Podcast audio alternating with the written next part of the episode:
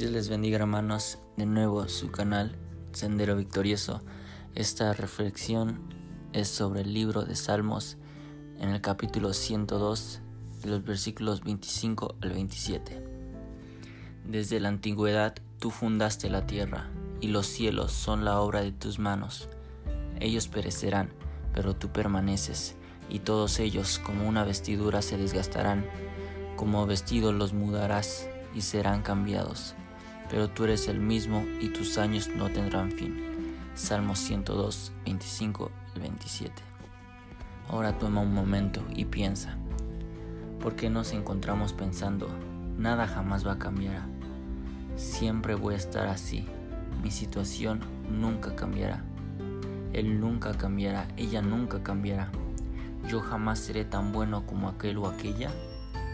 Salir de esta situación de confort y enfrentarnos a los grandes cambios que requerimos para perseguir la voluntad del Señor, crecer en Él, obedecerle y servirle con fidelidad, no es una tarea fácil que ejecutaremos de la noche a la mañana sin ningún costo.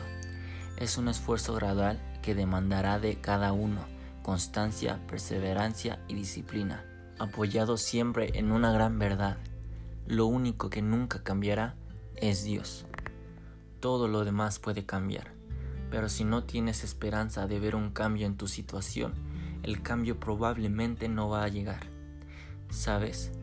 Soportamos muchas cosas emocionalmente difíciles que realmente no tendríamos que sufrir si pusiéramos nuestra esperanza en manos de Dios y paráramos de mirar todas las circunstancias que no podemos controlar. Aquí está la buena noticia.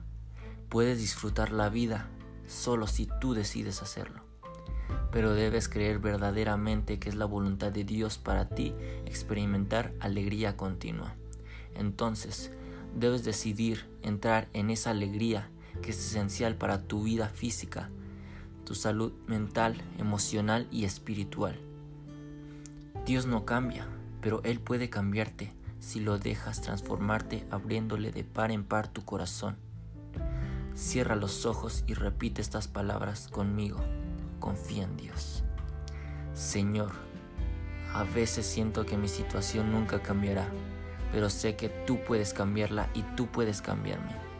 Elijo recibir tu alegría y confío en ti para superar las limitaciones que me impidan llevar a cabo los cambios necesarios que requiero para glorificarte y cumplir tu voluntad. Amén. Que Dios les bendiga, hermanos.